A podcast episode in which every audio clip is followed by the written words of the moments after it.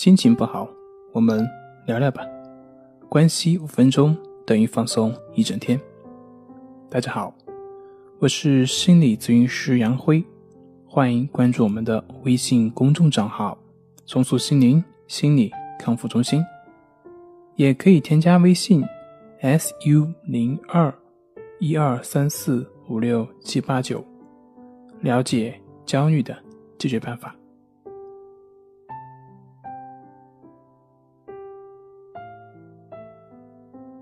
今天要分享的作品是：什么是症状的根本？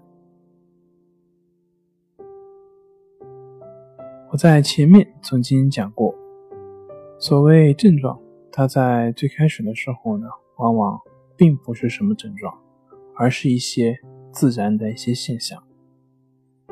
只有当我们并不能接纳这些自然现象的时候，那么那些所谓的症状也就出现。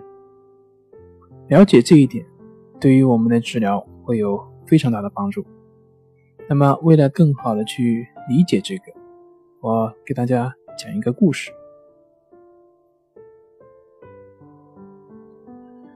比如说，有两个行人正在走路，突然一个行人停了下来，站在那里，然后皱着眉头，不停的去思考。另外一个人就看着他，就很奇怪了，就问：“哎，你怎么了？”怎么不接着往前走了呢？那个在思索着的那个行人说：“他说前面就有块大石头挡着我的路了，我得想个办法穿过这个石头。”那另一个人觉得很奇怪啊，再看看是有一个石头，可是呢，这个石头是挡住了一部分路面的。他很奇怪啊，他说：“你就不会绕着过去吗？你干嘛非要从这个石头穿过去呢？”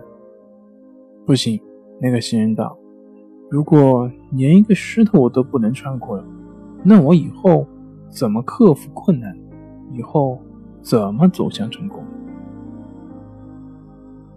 这个时候，他旁边那个人觉得很好笑，他苦笑道：“能不能穿过这个石头，跟你未来的成功有什么关系？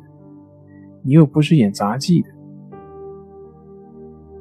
啊，这个故事就讲完了。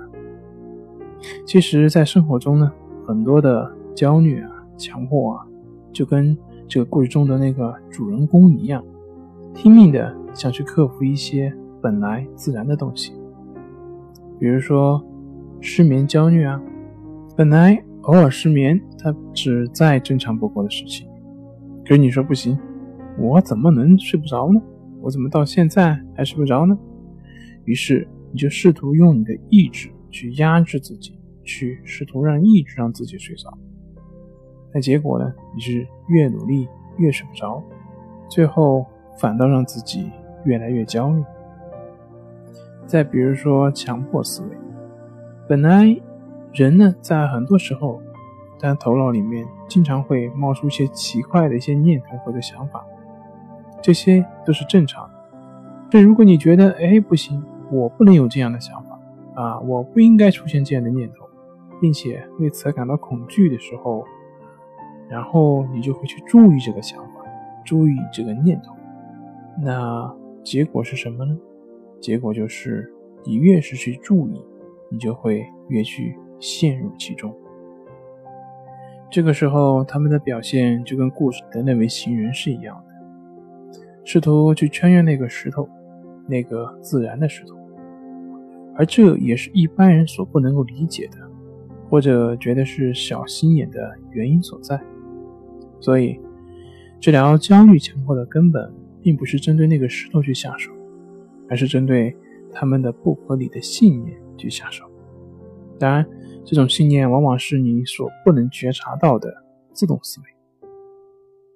好了，今天就。分享到这里，咱们下回再见。